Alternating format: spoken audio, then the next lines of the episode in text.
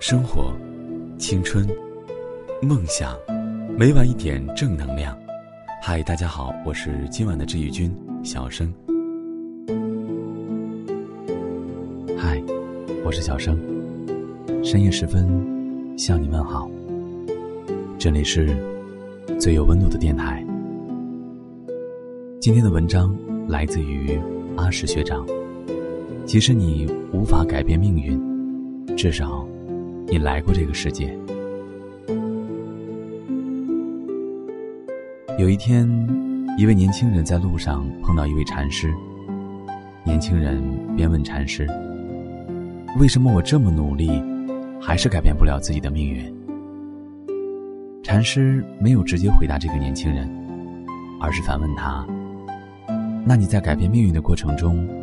有没有拼尽全力呢？年轻人想了想，然后点了点头。禅师笑着说：“人分两种，有一种人不知道怎样改变自己的宿命。”年轻人听后，立马又问禅师：“另一种人是正确的走在改变命运的道路上吗？”禅师摇摇头说。另一种人想改变命运，但他误以为人的一生很长，会有很多辈子，可以不用一直努力，可以在每次失去或是犯错以后，安慰自己，下辈子重新来过。听完禅师的话，年轻人有一种醍醐灌顶的感觉。晚上，年轻人回到旅馆时，对同行的伙伴说：“我不能再逃避了，我得回家好好工作，好好生活。我还是可以改变命运的。”听完年轻人的话，伙伴们都感到吃惊，便忍不住问他：“你不是说你改变不了命运吗？”年轻人告诉大家。即使我改变不了命运，我也要继续努力，为我的下一代改变命运，创造一点条件。是啊，即使我改变不了命运，我也要用力证明我来过这个世界。上面故事的那位年轻人，其实就是我的堂哥。他在九十年代就考取了大学。是村子里的第一位大学生，到过很多地方，别人都以为他很有钱，日子过得相当滋润。但只有他心里最清楚，自己活得很累，很糟糕。为了交房租、供孩子读书、帮妻子看病，自己穷得舍不得买一件新衣服，平时吃的也是很随意。每天上班都是提前两个小时起床赶公交车。虽然在大城市打拼了十多年，但逢年过节的还是不敢回家。他的爸妈现在都将近六十多岁的人了，依然要靠种十多亩的水稻田和去外地打点零工养活家庭。他们不要堂哥寄钱回来，因为他们想让堂哥改变命运。在大城市扎根下来，堂哥每天都被这种无形的压力压得喘不过气。他很想辞掉工作，去外面的世界走走。某年年初，堂哥把老婆和孩子送回了老家，然后一个人去了西藏。这是他在西藏的第三天，遇见了那位禅师。要不是那位禅师的点拨，也许堂哥不会明白那样一个道理，也不会在后来做出很多的调整和改变，懂得释放压力，学会了欣然接受自己，坦然面对生活，而不是像从前一样，只会抱怨人生，埋怨命运的不公，遇到什么事都把自己往死胡同里赶。不懂得倾诉和自我调控，人的一生并不只是在于结局或是结果。如果说一个穷人改变了自己的命运，变成了富人，他的一生是有意义的。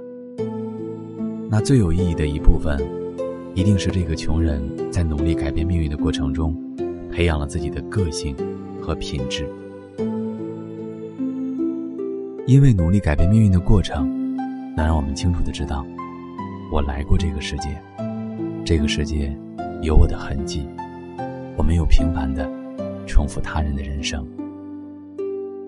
记得作家李修文在《山河袈裟》一书里写过这样一个故事，大概意思是说，一位小男孩和一位年轻女教师都因罹患骨病住进同一间病房。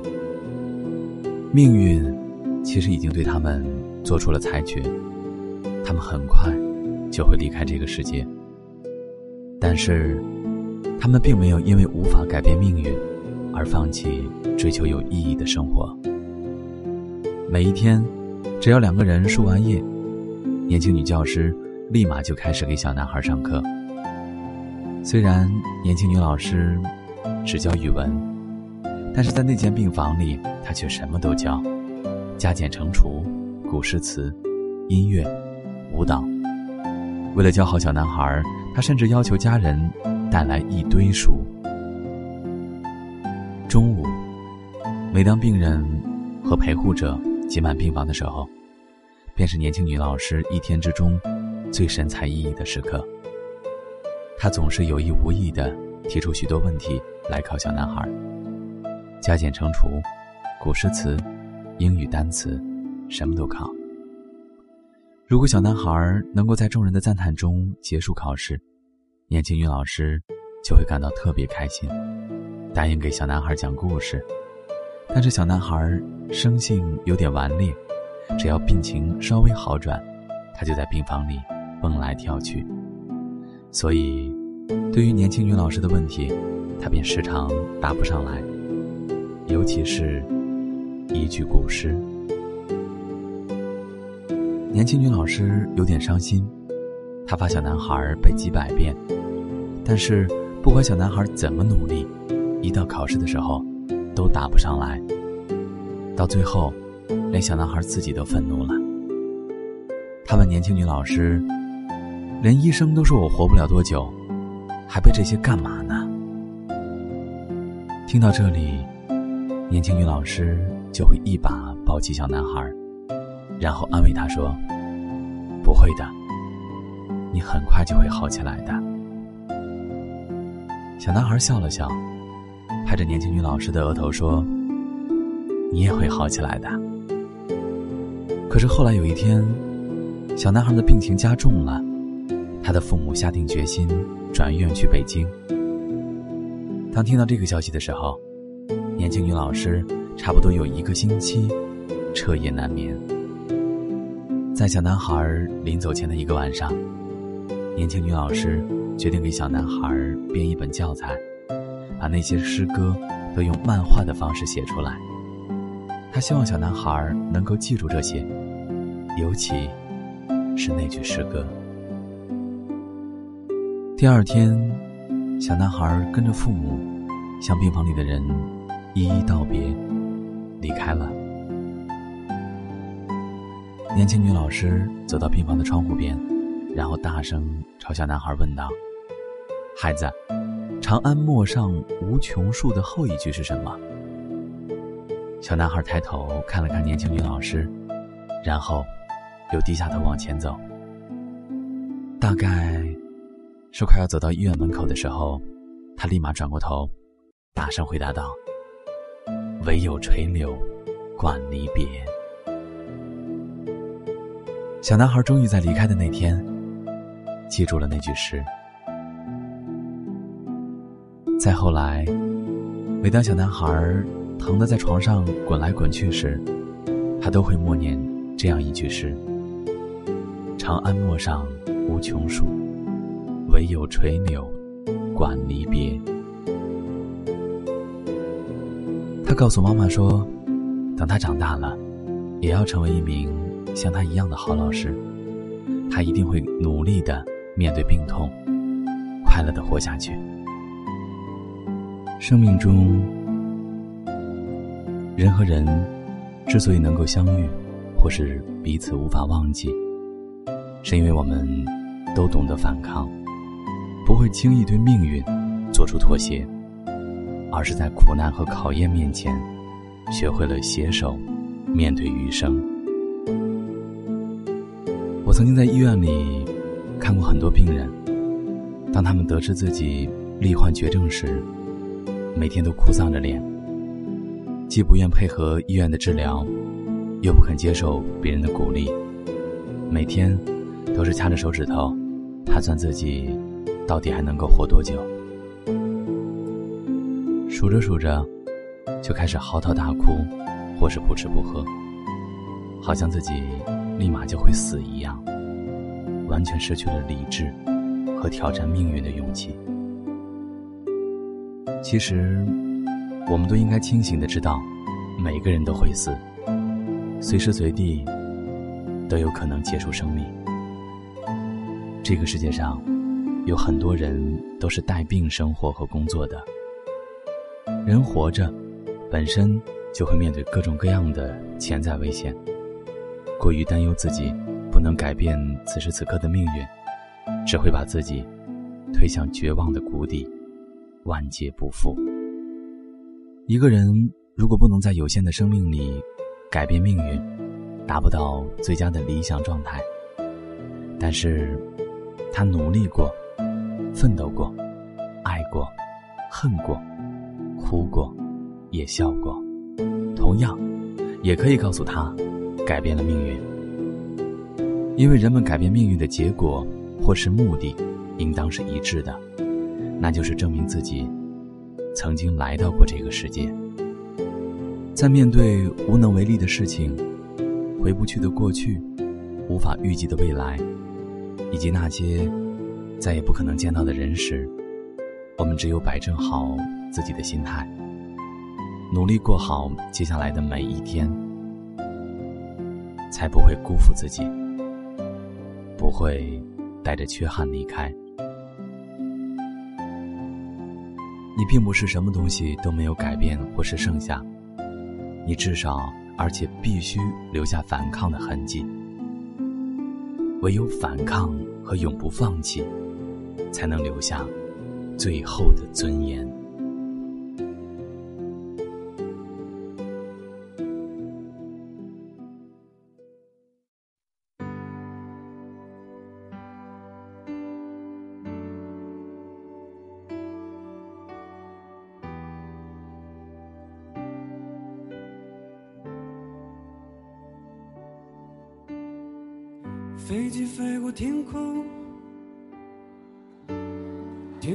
晨，落雨下的黄昏的我们，此刻我在异乡的夜里，感觉着你忽明忽暗。我想回到过去，沉默着欢喜。天空之城在哭泣，越来越明亮的你。爱情不过是生活的皮，折磨着我，也折磨着你。港岛妹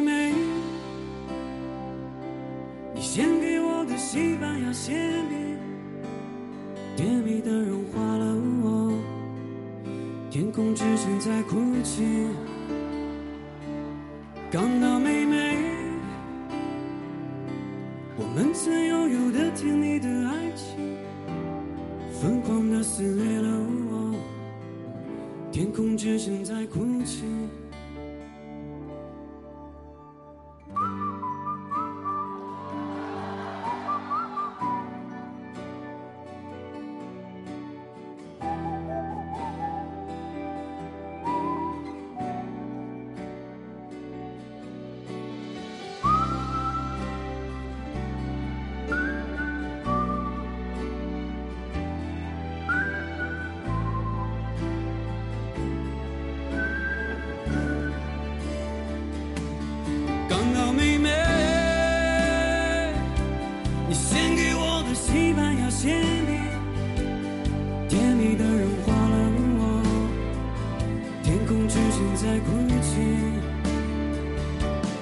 刚好妹妹，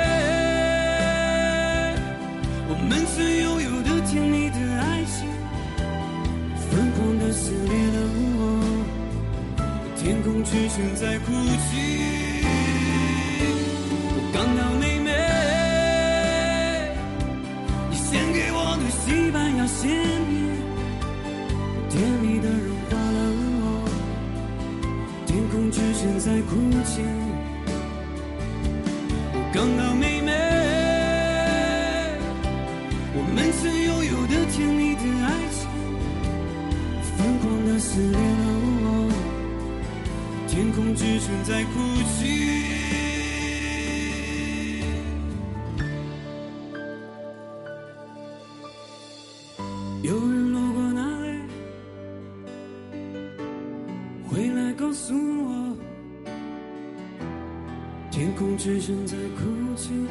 无法呼吸的你。